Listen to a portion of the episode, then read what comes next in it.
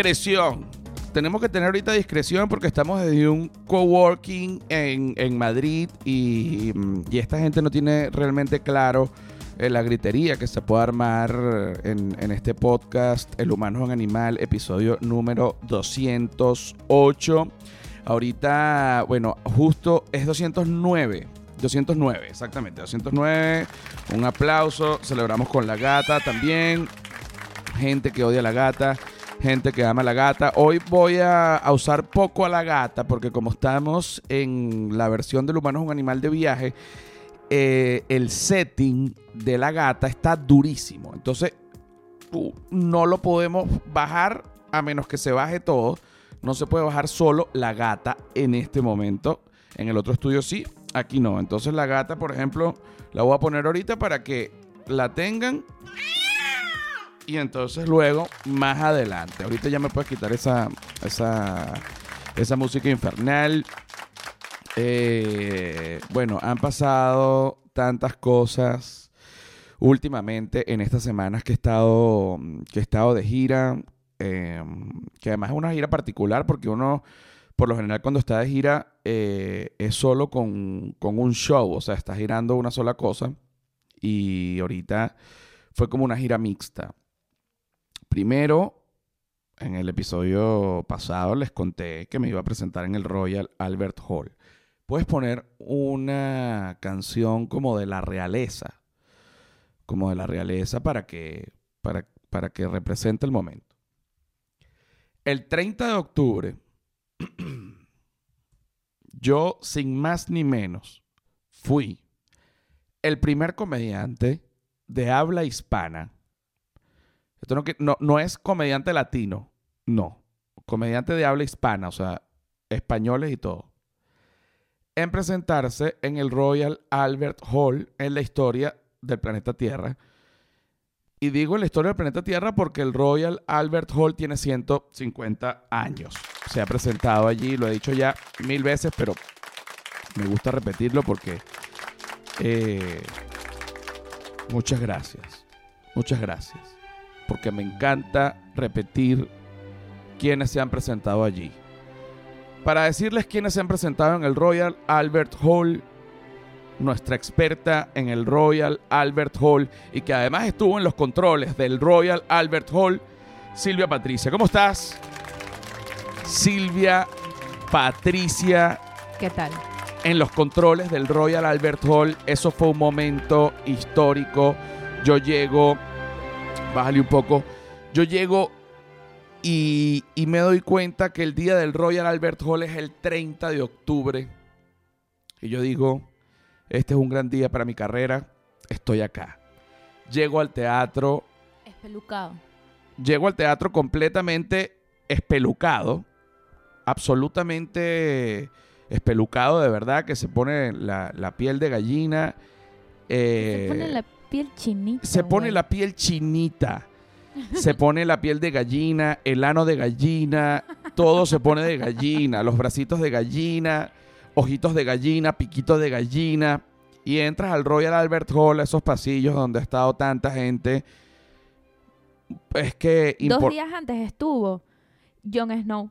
Dos días antes tuvo Jon Snow. ¿Qué hacía Jon Snow ahí? Súbete un poquito más para que la gente te oiga. ¿Qué Lo que pasa es- a, ah, a- mí. ti, a ti, a ti. Aquí, aquí como me oyen. Eso, un poquito Ok, más, un poquito más. ok, ok, ahí, ok, ahí, ahí, ok, ahí. ok. Dos días antes estuvo Jon Snow. ¿Qué estaba haciendo ahí él? Lo que pasa es que Jon Snow estaba como en una celebración de, de alguien, como que están conmemorando a alguien allí. Y él, Déjame- estaba, y él estaba ahí de invitado. Sí, pero, di- pero ponme, léeme quiénes han- se han presentado en el Royal Albert Hall. O sea, la- los grupos, la gente, los músicos. Bueno, eh, Led Zeppelin, The Who, este, Queen, los Beatles, la reina pues tiene una placa de su 70 y abo, eh, celebración del jubileo. del una- jubileo de la reina, Del jubileo de la 76 año de, de reinado. eh, Stevie Wonder, eh, The Killers, Adele.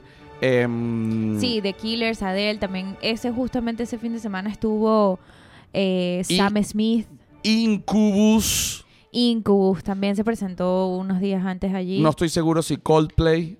Eh, probablemente. Y eh, Ricky Gervais es uno de los comediantes que ha estado ahí, que casi que uno de los únicos. Es, en verdad es muy exclusivo. Y, por supuesto, José Rafael Guzmán. Qué belleza. ¿Mm?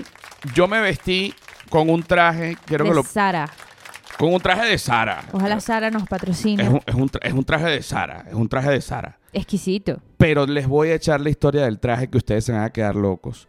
Compramos el traje en Sara, lo ha escogido Silvia Patricia, dice, me da un catálogo, había trajes color salmón, había trajes color verde, había trajes color amarillo mostaza, amarillo un poco más eh, chillón, tipo abeja, había trajes negros, eh, diferentes colores, ¿no? Pero también están de moda ahorita en la, paleta de colores a nivel mundial, está de moda ahorita los colores pasteles. Y entonces había también trajes colores pasteles. Por ejemplo, eh, verde, pastel, amarillo, como ese amarillo como un poquito... No sé cómo definirlo, pero es amarillo pastel, azul cielo, pero hacia pastel, como colores, lo que llamaban antiguamente los colores de bebé. Entonces Silvia me muestra este catálogo, Silvia Patricia, nuestra experta en moda, catálogos y Sara, Sí me gusta. me muestra cuál te gusta. Yo, súbele un poquito la música de, la realeza. Yo soy una persona que a mí no me gusta, no me gusta ir de compras. Me genera mucha ansiedad, Colapsas. colapso. Gen- Confiésalo. Colapso y no me gusta cambiarme y estarme probando nada. Esa es la verdad. Yo quisiera que llegara un día una ropa así al closet y ya, yo la uso y ya. Pero no es así, uno la tiene que comprar. Hay un momento de éxito hacia arriba en donde ya tú ni la ropa la tienes que comprar, pero todavía no he llegado allí. Pero voy para allá, voy para ese éxito. Bueno, que me estaban contando que, imagínate, va bueno, luego de que me... Ahorita termino de hablar del Royal, pero, pero luego de que me presento del Royal, vine a probar material acá a Madrid, que ya vamos a hablar de eso bien, pero les cuento esto rápido porque la esposa de Deina Castellanos, nos hemos hecho muy amigos, fue a ver el... La, eh, cuando me presenté acá en Madrid y, y- y luego nos fuimos y nos tomamos una cerveza. Yo que no tomo, pero me tomé dos copas de vino y agarré una borrachera que casi me desmayo, no podía... Yo vi. Yo cuando vi, pidió la segunda y dije, error. andaba completa. Yo que no tomo, pero estaba contento, pues estaba la, la- la esposa de Deina, estábamos conversando. Y entonces, bueno, y allí comiendo jamón serrano, y bueno, el, el ibérico, la paletilla, jamón de cebo, eh, lomo, quesos, eh, comiendo pues di- divino, el colesterol para arriba duro. Y, y nos dice que la Nike las invitó a, bueno, a un evento en, en Londres. Entonces les dijo, no, no, no traigan equipaje ni nada. Y las llevaron a un hotel de esos eh, de super lujo que solo los futbolistas de alto rendimiento, como lo es Dana Castellanos. Y cuando llegaron a la habitación, había un closet con ropa para ella y ropa para su esposa. O sea, ropa para Dana y ropa para su esposa. De las tallas ya averiguado, yo no sé de dónde sacaron eso. Aquí tienen para la noche, aquí tienen para acá, para allá, para acá. Entonces ya yo entendí cómo es que la gente, porque yo decía, ¿será que meten una maleta? los actores que viajan solo como con un maletín de cuero, meterán una maleta por debajo. No, chicos, es que ellos llevan un maletín de cuero con sus cosas muy personales y cuando llegan allá, la ropa está allá.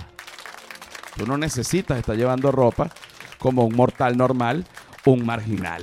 Salud.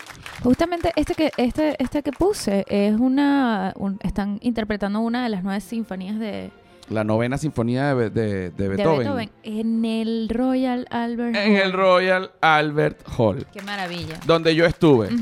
Ajá. Me he visto con un traje verde, un suéter cuello de tortuga blanco y el corte de pelo que tengo ahorita como de Diego Armando Maradona del 86 es un poder. Y que me disculpe Diego, pero me queda mejor a mí porque eh, me queda muy bien porque tengo este pelo rubio que tanto ha hecho sufrir a las minorías. ¿Te parece eso? Tengo este pelo rubio y el corte en este pelo rubio se ve realmente exquisito. Bueno, de verdad que Con un cuello de tortuga blanco. con un cuello de tortuga Unos blanco. Dr. Martins que te compraste aquí en Me Madrid. compré unos Dr. Martin que es increíble porque ahora vamos a abrir el portal del Dr. Martin. El Dr. Martin es un zapato de origen inglés que, digamos, representa la lucha, en alguna, de alguna manera, representa la lucha de clases y el proletariado porque eran botas que la usaban eh, obreros, eh, jardineros, incluso empleados gubernamentales como policías, bomberos, etc. Pero luego estas botas las empezaron a usar los ponquetos como de alguna manera lucha de clases y lucha anárquica y demencial. Y ahorita ya muy lejos de esas botas usarlas algún bueno, algún trabajador que servirían porque la suela es eh, yo- de verdad que yo no entiendo con qué hacen eso. Es una goma hiper especial que se desgasta, pero solo con la mano del Señor. O sea, eso más nunca. Y tú tienes que domar esos zapatos. Ahorita son unos zapatos casuales. De casualidad vimos en el metro allá en, en el Underground, vimos unos zapatos de Dr. Martin que se veía que tenían como 17 años porque No, son zapatos que pueden durar 20 años y, y- y- y conservan su forma y tienen que estar bien sobados. Y todo el mundo que los usa dice, una vez que ya los domas, son el mejor zapato, no te los vas a querer quitar. Ahora, ¿qué pasa? Que definitivamente es un zapato muy incómodo, muy doloroso al principio. Yo que, bueno, me sentí que podía domar. Yo he vivido cosas. Dije, yo puedo domar estos zapatos, esos zapatos no me van a domar a mí. Los compro. Se me ocurrió caminar como tres cuadras y me abrieron un hueco en el talón, en el pie derecho. Entonces dije, ok, este zapato quiere pelear. Cuando yo compré el zapato, me impacta que ya en la tienda Dr. Martin, pues no la compré. A mí me gusta comprar las cosas en donde es. No es que, que esta tienda vende Converse y esta tienda vende Nike y esta tienda... No. A mí me gusta, yo voy a comprar Adidas en la Adidas, que yo sepa que el tipo que me lo vende, yo le puedo preguntar lo que quiera y él lo sabe. Y yo me fui para el Dr. Martin y me dice, mira, tengo estas botas, tengo este, quiero el zapato más clásico, que es el clásico zapato negro de costura amarilla, ¿no? Y, y, y lo co- y cuando le digo, mira, este es el que quiero, me dice, es una excelente elección. Yo le digo, muchas gracias, eh, bella dama, una, una- una- una rubia. Y luego me dice, pero quiero que sepas que esto es un zapato muy duro al principio y que para eso tenemos ciertos productos. Entonces, ellos ya como marca, ellos ya saben pican adelante. pican adelante, ya saben, y te dicen, mira, estos, esto es algo exquisito que solo los que aguantan pueden tenerlo. Y tenemos productos para hacértelo más fácil, pero no va a ser fácil. Entonces compré un bálsamo aflojador de cuero que se le tiene que poner por dentro cada dos días. Un bálsamo, como una grasa que traen allí. Pero también por fuera un protector para la parte de afuera, que es distinta al bálsamo, que no afloja cuero, sino que endurece y protege. Entonces, flojo por dentro, duro por fuera. Como un crust, ¿no? Más o menos. Claro, como deberían quedar las papas fritas. Como deberían quedar las papas fritas, exactamente, como deberían quedar las papas fritas. Y además de eso, traen un protector de otro tipo de cuero mucho más suave que te venden aparte con que es como una pegatina que tú se la tienes que pegar a la parte donde te corta, justo donde te sale la ampolla para prevenir. Y además de eso, te venden unas medias Dr. Martin especiales que ya son el doble de gruesas, Double socks. double socks para que ya tú tengas como con una sola media, media doble. Porque si tú no utilizas esa media especial Dr. Martin, lo recomendable es que tú uses dos medias Que es lo que tengo puesto ahorita. hasta que tú domes eh, un zapato. Yo tengo unos Dr. Martens de hace como cuatro años y en este viaje dije, los tengo que usar. Te y los hiciste, estoy usando y ahorita están más domados, pero ya ahorita, ayer salí de paseo y mm, ya me rompieron otra vez. te hiciste mujer. Te hiciste mujer a través de estos zapatos y yo me estoy haciendo hombre a través eh, de los míos. Bueno, eso con respecto a los zapatos. Con respecto al traje de Sara, tuvimos una situación. Porque yo tengo el cuerpo, lo que llaman el cuerpo ambivalente o cuerpo bipolar. Yo sufrí mucho en la adolescencia por esto. Yo no fui bulliado nunca. Tampoco era que, que lo intentaban, o sea, simplemente no pasó. Porque en mi salón había gente más gorda que yo y con el cuerpo más raro. Entonces me salvé de alguna manera. Y yo, con una, un sentido del humor exquisito que me caracteriza desde niño, pues salía de los problemas, al igual que en la adultez, a través de la comedia, ¿no? Ah, perfecto. Pero me voy a comprar el traje y soy talla. ¿Qué talla fue el pantalón? Eh, era por números. era 33. como 33 el saco, ajá, 33 el pantalón y como 48 el saco, cosa Ajá, así. ajá. 33 el pantalón. Y yo digo, voy a tener que agarrarle ruedo porque me quedaba, me lo pongo por la cintura y me quedaba largo, raro. Pero luego veo y entiendo que es un pantalón con un corte alto como los que usaba mi abuelo o como los que era un viejo italiano o como los que, que no era mi abuelo real, pero el esposo de mi abuela, que fue como mi abuelo, que era un viejo italiano, se ponía los pantalones por el ombligo, ese corte de pantalón. Y cuando yo veo, digo, es que este es el pantalón que se usa por el ombligo. Y cuando yo me pongo ese pantalón por el ombligo, me ha acomodado el cuerpo como si fuera un mafioso de 1926. O sea, era un viejo mafioso italiano carapachudo como mi abuelo. Maya el padrino. Ma, era, tenía el mismo cuerpo que, que- que el, pa- Marlon Brando. que, el, que el padrino. Y me pongo el suéter cuello de tortuga, perfecto. Eso sí, la parte de arriba, el blazer, la chaqueta, tenía, la compré L para estar cómodo. Porque a veces uno peca de... No, y también el oversize también está, Para estar cómodo, pues, para estar cómodo. está muy de moda. Pero, eh, ¿qué pasa con una chaqueta? ¿Dónde tiene que encajar la chaqueta para que todo cuadre? En los hombros. Si la chaqueta no encaja en los hombros, te vas a ver como un espantapájaro.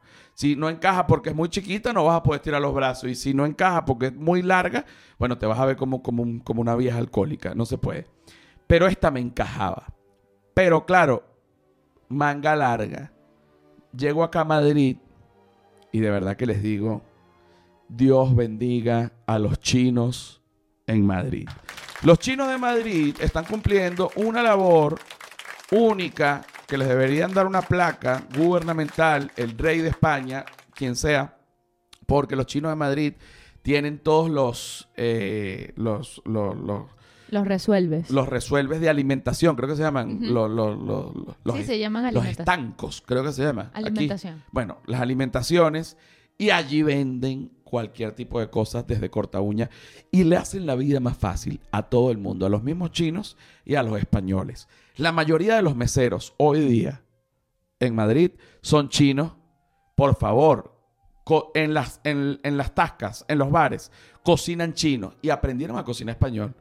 De una cosa, te pican el jamón serrano.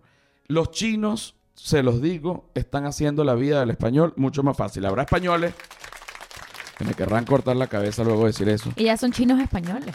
Es que, es que ya son chinos como de tercera generación, entonces ya hablan español y todo. Bueno, llevé el traje a PayPay Fashion. Pay Pay Fashion. PayPay Fashion. Pero PayPay, el señor PayPay, eh, no sabía hablar muy bien español, ese sí no. Entonces, ¿Tú qué quieres? ¿Tú qué quieres? Yo le digo, no, quiero recordar aquí la manga. ¿Por dónde? ¿Por dónde? Por aquí. Yo le digo, ay, los botones, ¿dónde los va a poner? No, voto botón, voto botón, Pepe Fashion. Yo le digo, ok, que él no quiere poner botón, nada, que él recorte y ya, Pepe Fashion. Que no se lo complique. ¿Cuánto cuesta? Cinco euros, cinco euros, papel, toma papel, toma factura, toma factura. Y de hoy para hoy. De, claro, porque tú le tienes que, a un chino, si tú le dices, ¿cuánto cuesta esto? Tanto, 5 euros. Tú me lo puedes tener para hoy mismo. Bueno, no sé. Sí, tal vez sí, él te lo hace molesto. En cambio, si tú le picas adelante y le dices, ¿cuánto me cobras para que esté para hoy mismo? ¿Cuánto, cuánto quieres? Pepe Fashion. Sí, yo sé que tú eres Pepe. Pepe tú, Pepe tú. No, yo no, tú. Pepe, Pepe. ¿Cuánto? 5 euros. 5 euros. 5 euros. Para hoy. Hoy. 5, 5. 5, Pepe Fashion. 5, 5 euros, Pepe. Para hoy, Pepe para hoy. Toma. Salimos, hicimos lo que teníamos que hacer y Pepe Fashion. Fíjate que no siguió la instrucción como tal, recortó un poco más, pero quedó mejor. Él, él me midió. Ok. Él me midió. Quedó perfecto. Pepe, Se veía hermoso. Pepe Fashion. Te halagaron un montón. me halagaron un montón y luego de que me presento, bueno, llega ese momento, ya la ropa, me pongo una colonia Dior. Fahrenheit. Fahrenheit, Dior, yo digo, pero de hombre, una cosa, me sentía un artista, un hombre, un- una bestia, un animal, me sentía un animal, un animal. Y claro, es la función final de Sin Robar a Nadie en el Royal Albert Hall, de la cárcel al Royal Albert Hall, sin nombrar también que con la misma historia, un podcast exitosísimo en Spotify. La locura. Salgo por la sala, el- la Elgar Room, que además en la sala Elgar Room yo veo un piano rojo, digo, qué piano tan bello, debe ser que lo, lo- lo debió haber tocado alguien importante. Sí, ese es el piano del último concierto de Elton John y le dio fastidio llevárselo y lo donó y está ahí. O sea, la sala donde yo me presenté, en esa sala atrás estaba el piano de Elton John, un piano rojo que nada más se ha tocado una vez solo por Elton John y yo abrí y le di unos toquecitos para que el piano haya sido tocado y por mí, pero yo también. Me estoy pareciendo a Elton John, tengo que tener cuidado. Tengo que tener cuidado. Estaba vestido parecido, la verdad. Después que me, me mandaron una foto por Twitter. Y, Pero y- el Toño tiene un gusto exquisito en tiene, la un, ropa. tiene un gusto exquisito es en un la poco ropa. extravagante, quizás. Y ahorita sí se ve un poco más eh, como ya una tía. Pero Está esperolado. de joven, o sea, la verdad se veía muy bien todo No, lo que y- usaba. Y un gran comedor de hombres eh, de toda la vida. Bueno, pero eso no tiene nada que ver con la Pero ropa. muy, pero muy ve. No, pero como que no tiene que ver con la ropa. O sea, que, que, que, que digamos dentro de. Porque fue como un, un gay symbol de su época. Bueno, sí. Y la ropa, y obviamente. Y, y de hecho, me atrevería yo a decir que fue gran influencia para Freddie Mercury y para George Michael. Y para ahorita Harry Styles. Eh, Bueno, pero por supuesto, Harry Styles no fuese nada sin lazo. Mira, lo otro que te iba a decir, voy, voy saliendo, para terminar, ya, ya sé que es la primera parte, pero voy saliendo, paso por los pasillos del Royal Albert Hall. Que no te dejan hacer nada sin Ajá, supervisión. En el Royal Albert Hall Ojo. no es que tú andas como en cualquier teatro. Ellos te hacen saber que el teatro es más grande que cualquier artista. Y no es que tú vas a estar y que no, que yo voy para allá, voy para acá. No, si tú quieres ir al baño, te acompaña alguien. No, nadie se molesta. Ese es su trabajo. Pero no es que, porque hay muchas cosas de valor. No vaya a ser que de repente, coño, arranques un cuadro que, que, que firmó Dualipa. O de repente eh, arranques un pedacito de madera de, de, de un, de, una, de un marco de una puerta porque tiene 150 años. ¿Entiendes? Es algo, un sitio realmente importante que es casi un patrimonio, es un patrimonio cultural de, de Inglaterra. No te pueden dejar este, Loqueando por ahí. bloqueando por ahí. ah, inclu- Y uno se pierde igual. Uno como que va con la gente y de repente, no, no, por aquí no, por aquí, por, por allá. Y es como que, ok, ok, ok. porque es una arquitectura de hace 150 Ujú. años que es tipo castillo, eh, la vibra insólita, ya voy a salir, paso por los pasillos eh, y salgo a la, a la sala y qué lindura, la gente gritando como loca, que les voy a decir una cosa, no por mal, pero ya uno ha vivido ciertas cosas. Yo me he presentado en el, en el, en el Capitol, acá en Madrid, 1.300 personas. En el Calderón, 900 personas. Teatros grandes, de madera, bellísimos. Y se te paran los pelos y, te dan ganas de llorar y todo. Esta sala del, del Royal no era una sala tan grande. Era una sala, 300 y pico de personas. Pero la vibra del lugar fue tan fuerte que se me aguaron los ojos desde el principio, cosa que no me pasa desde que perdí mi virginidad. ¿Te Es que la gente que estaba ahí también estaba llena de llorando esa misma energía. y yo llorando, todo el mundo llorando como unos locos. Y empiezo y aquella fue sencillamente No, eso fue espectacular, la función espectacular. Y como mucha gente se quedó afuera que querían ir, pero se agotó, que bueno, está además decir que yo no puedo pasar a nadie en el Royal Albert Hall, pues es algo mucho más grande, que no es que yo puedo poner una silla y que, no, mi amor, ven, dale la vuelta por detrás, yo voy a hablar con el vigilante para que... No, chicos. No faltó gente- ni un alma, eso estaba Eso estaba cada silla ocupada. hasta los traca tracas. Porque una estadística que es interesante para la gente que, que no lo sabe, cuando tú haces un evento, es como una estadística, el 15% falta. O sea, tú vendiste todas las entradas, 100 entradas, bueno, 15 personas no van a ir.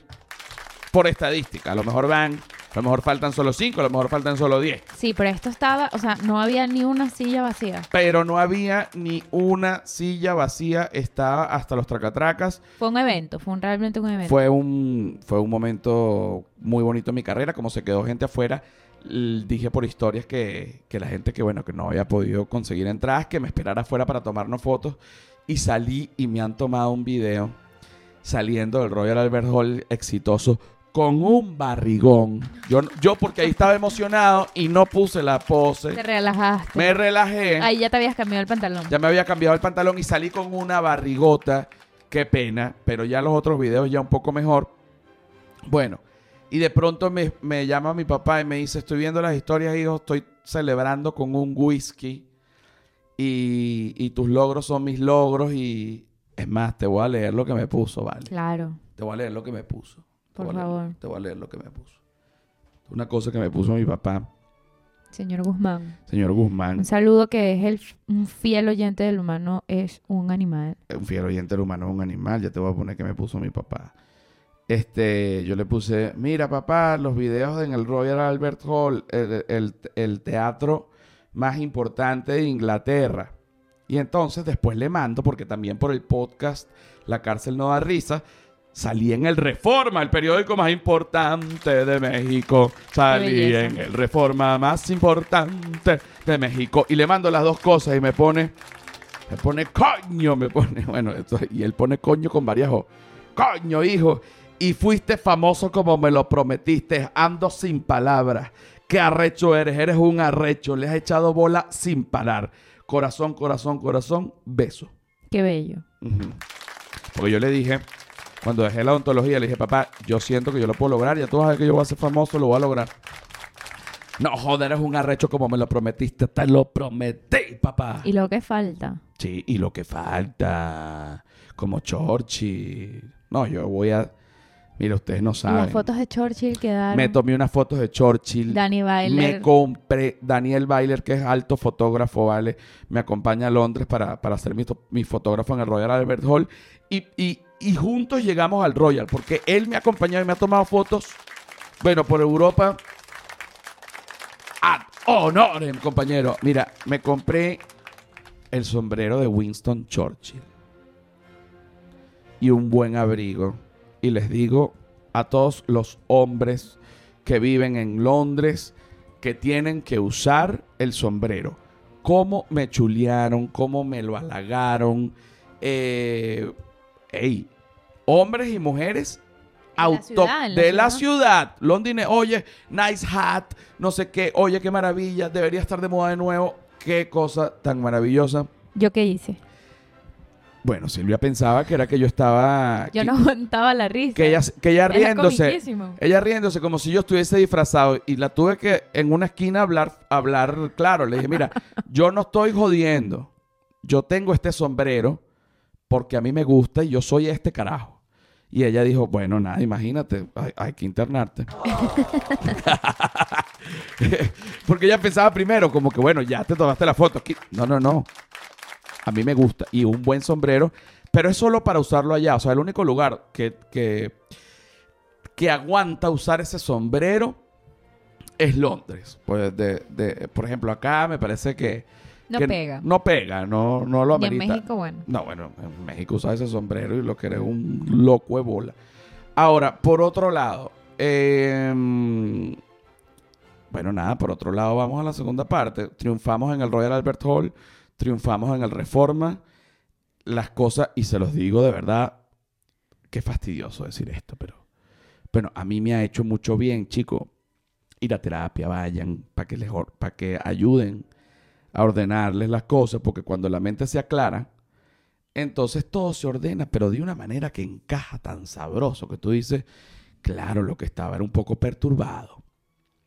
Pero eso se arregla fácil. Un ajuste aquí, un ajuste allá, aclaras allá, se resuelve la vida, todo el mundo millonario. Vamos a la segunda parte del episodio número 208 del humano es un animal. Un po- 209. 209. Un poco de gente diciéndome, el humano es un animal, me ha salvado del suicidio. Ya vamos a hablar también de eso. Basta ya. Basta ya. Venimos ya. Bueno, qué rico. ¡Ey! ¡Ey, ey, ey, ey, ey, ey! Bueno, la computadora está entrando en rolo de pálida y eso que eso es nueva. No, no, era yo, era yo. Ah, ok. Yo dije, no. yo, yo dije, oye, pero ¿qué le hiciste a eso? Si eso se acaba de comprar. Mira, estamos en la segunda parte del episodio número 209 del humano es un animal. Cuánta alegría, cuánta felicidad. Hay demasiada alegría, hay demasiada felicidad.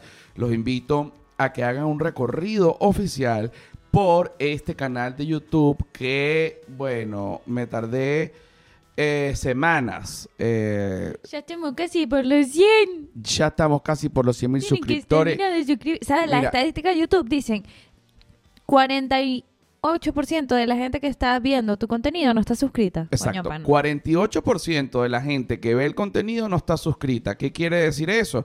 Que más, que no, un poquito menos de la mitad de la gente que ve mi contenido no está suscrita. Si toda esa gente se suscribiera, porque ya igual está viendo el contenido y no tiene sentido que no esté suscrita, pues la historia fuese otra. Voy a poner a la gata durísimo para que, para que Para que Eh, se alerten. para que se alerten. Entonces, ¿qué tienen que hacer ustedes? Se tienen que suscribir, le tienen que dar like, le tienen que dar, eh, poner un comentario y tienen que activar también la campanita para que cada vez que yo publique un video, sea de podcast o sea de stand-up o sea de alguno de mis viajes, eh, bueno, te salga. Estoy publicando videos un, casi un día sí, un día no. eh, incluyendo los podcasts y bueno, por supuesto la gente que quiere más y más y más y más puede ir a Patreon. Eh, bueno, que ese es otro universo completamente distinto. Ahí es donde están las fuerzas especiales del batallón de degenerados. Y bueno, compañeros, estamos todos unidos en la batalla. Ahora, por otro lado, Silvia Patricia, nuestra experta en temas. Mira, y hay que darle las gracias aquí a Area Coworking. Estamos En Madrid. Mira, estamos. No se llama área coworking, se llama área eh, arroba área piso Madrid. Mm. Se llama arroba área piso Madrid. Es un coworking. Bueno, está. Ustedes no sé si pueden ver atrás qué, qué, qué tan específico se ve, pero está exquisito y hay unas plantas increíbles y el ambiente de trabajo está delicioso. Ahorita no hay nadie porque es de noche tarde, porque yo estoy pegando estos gritos y, y no tiene sentido que la Ahorita gente. tenían una muchacha aquí atrás entrevistándola, qué nervio. Ajá, y le decían, descríbete en una, en una sola palabra. Perseverante, optimista. Yo dije, no jodas, chica. Eso no, ¡Qué te lo, angustia! eso no te lo cree ni Jesucristo. ¡Qué angustia! No te lo cree ni Jesucristo, niña. Quédate tranquila. ¿Por qué quieres este trabajo? Bueno, arroba área piso Madrid. Arroba área piso Madrid, sí. ¿Por qué quieres este trabajo? Porque me identifico con la empresa, con sus valores y porque además creo que puedo entregar lo mejor de mí y creo que puedo contribuir. Todas esas cosas son tan incómodas. Bueno, está bien. Lo vas a hacer bien. Se lo prometo, señor. Se lo prometo. Ok, tú tenías eh, justamente un tema que tú me habías comentado que ibas a decir. Bueno, hay varias cosas sobre la mesa. Me gusta que estén las cosas sobre la mesa porque las quiero leer. Me da miedo. No, pero di una. No, bueno, fíjate que hay una pastilla eh, para el día siguiente, como la... Sí, la pastilla del día después. la del día después, que previene pues algún embarazo no deseado si tuviste alguna noche loca. Eh, hay una también, me estoy enterando, que se está desarrollando que no es tan popular, que se nos preguntamos por qué no es tan popular, eh, que previene enfermedades de transmisión sexual. Ok, primero, para la gente que no sabe qué es la pastilla del día después, porque según las estadísticas de YouTube, también este podcast hay personas de 15 años, 14 años que lo ven. Eh, y bueno, la verdad es que también vamos a educar sexualmente, porque ahorita el libertinaje, chico, sexual no se puede permitir. Está bien la libertad sexual, pero no el libertinaje, ¿qué te parece? Sí, este, esto es una pastilla de emergencia. Pero voy a explicar yo primero la original. Que no es que eso no está bien. O sea, está bien, pero no está bien. Ok, imagínate que un hombre y una mujer tienen relaciones sexuales y ese hombre eyacula dentro de esa mujer. Entonces, esta mujer está dentro de sus días fértiles o no, bueno, no se sabe, pero ante el riesgo es mejor tomar la mal llamada, diría yo, pastilla del día después. ¿Por qué la mal llamada? Porque la pastilla del día después realmente se llama pastilla anticonceptiva De de emergencia. De emergencia. Entonces, una vez que ocurre el, acto sexual, tú tienes, tú como mujer, tienes, o como hombre con vagina menstruante, este, tú tienes 72 horas para tomarte este anticonceptivo de emergencia. Mientras más van pasando las horas, menos efecto tiene el anticonceptivo de emergencia. ¿Qué quiere decir esto? Yo tengo la relación sexual en este momento y la persona eyaculó dentro de mí. y yo tengo vagina y soy fértil. Si yo bajo ahorita a la farmacia y compro el anticonceptivo, es perfecto porque no estoy dejando pasar ni una hora entre el acto y la pastilla. Entonces, si por ejemplo tú dejas pasar ocho horas, bueno, está bien, no pasa nada. Seguramente va a funcionar, no es que no va a funcionar, pero bueno, según la estadística, es más efectivo mientras más cercano al acto sexual. Ahora, la pastilla que, de la que está hablando Silvia no es con respecto a tener bebés o no, sino es con respecto a las enfermedades de transmisión sexual. Es como una pastilla que tú te tomas, tú tienes, haces el, el amor o el delicioso O el riquiquito. o el riquiquito las sin, porquerías. sin preservativo, hay intercambio de fluidos y entonces, ¿qué sería lo correcto? Hay un riesgo. Hay un riesgo. ¿Qué sería lo correcto? Claro, pues no es solamente riesgo de embarazo, sino riesgo de Enfermedad de transmisión sexual. Que esto me sorprende porque no hay VIH, mucha. BPH, BPN. ¿Mm? ¿Te gustó eso? Pongo el gato. Ujú. Ok. ¿Qué enfermedades eh, ataca de emergencia esta pastilla? ¿O son todas de transmisión sexual? Bueno, eh, según este artículo lo, lo pone bastante general, eh, pero mencionan bastante en particular la sífilis. Bueno, la sífilis es una enfermedad de transmisión sexual, claro. Puede ser mortal si no se atiende, pero no es algo como, por ejemplo... También la clamidia la, la previene un montón. La clamidia, bueno, la que, que entonces, porque entonces después la gente va para el baño y dice, oye, tengo una picazón. Uy. y entonces hay que revisarse. Entonces, cualquier llaveo, es como, seguramente debe ser como un antibiótico súper fuerte, Sí, como de, hecho, es un emergencia. antibiótico. Que bueno, bueno, pero entonces, ¿por qué no hacen un in-between? Tú mueles una pastilla, la del día después para la fecundación y la del día después para la enfermedad. Lo mezclas esos dos polvos y te lo esnifas. No, pero lo correcto es que te protejas, Lo correcto es que uses. que uses tu y toda. anticonceptivo. Y aún así, y aún así, y aún así, Sepas con quién vas a tener relaciones sexuales. sí, señor. Porque el otro día, que yo sigo cuentas en Instagram del- de, de salud, y el otro día vi de un tipo que había tenido relaciones con protección, o sea, con preservativo, pero que, que tenía las lesiones de la sífilis en la base del pene, porque claro, ahí sí ya el preservativo no llega. Mm. Entonces, ¿cómo hacemos? Habrá que usar lo que llaman el, el condón campana, que se pone así como un condón normal en la, en la- en la parte del pene y luego se abre como una sábana. Pero es que como... Ya la gente cómo se va a cuidar.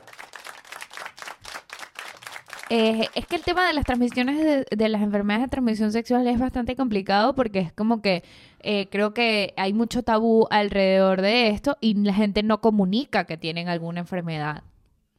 Porque te voy a decir una cosa, si alguien, si, si, si alguien se está besando, mira, vamos a pasar al siguiente paso, vamos a comernos, dale, vamos a comernos con todo. Pero hay un problema, ¿cuál? Que tengo una enfermedad de transmisión sexual. No, bueno, hablamos mañana.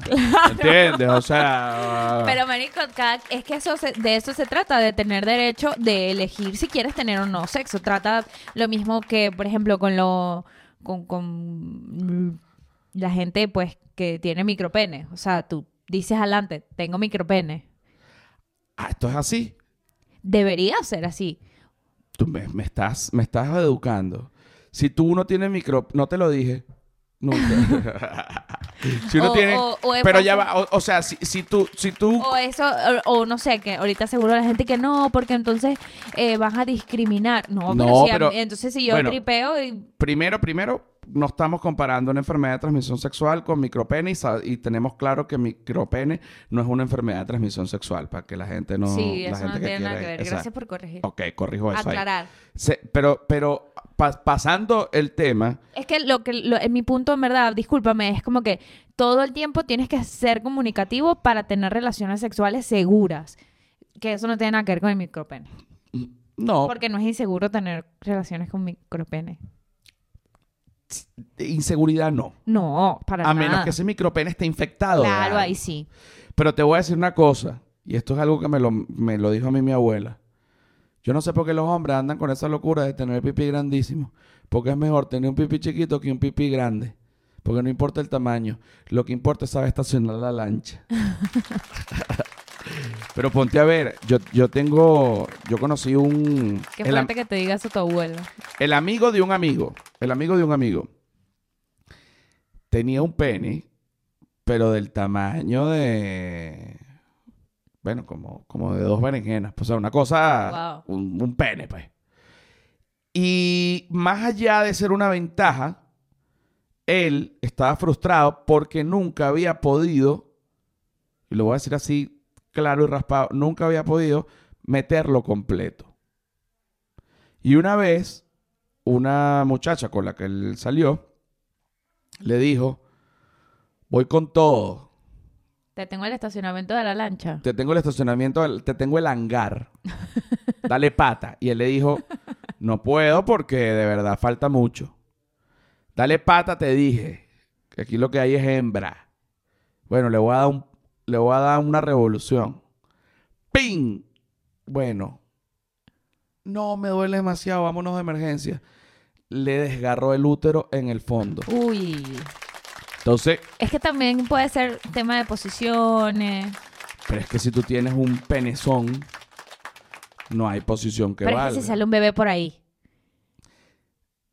Tienes eso, es un buen punto. Pero es que el pene, claro, porque es que el bebé está en el útero, pero digo la parte a donde debería entrar el pene desgarró el útero para arriba. Claro, pero ¿y por dónde sale el bebé? Bueno, ¿qué quieres que te diga? Yo no te sé explicar. Creo que tienes que llamar es a Dios. Creo que tienes que llamar es a Dios. ¡Dios! No, ¿por dónde sale el bebé? Yo una vez le pregunté a una señora que traba- una muchacha que trabajaba en mi casa, se llamaba Maritza. Y yo de ocho años le decía Maritza Brosa. Y entonces ella me decía, ay, ya, deja de decirme así, madre, Maritza Brosa. Era como un niño sádico yo. Y le pregunté, la- porque yo no entendía, porque las mujeres iban al baño. Bueno, eso era lo que yo veía de niño. Las mujeres iban al baño sentadas. Entonces yo no sabía si hacían pipí por delante o por detrás. Y yo le dije, Maritza Brosa, Maritza Brosa, le dije. ¿Tú haces pipí por delante o por detrás? Me dijo, pregúntaselo a tu mamá. Bravísimo.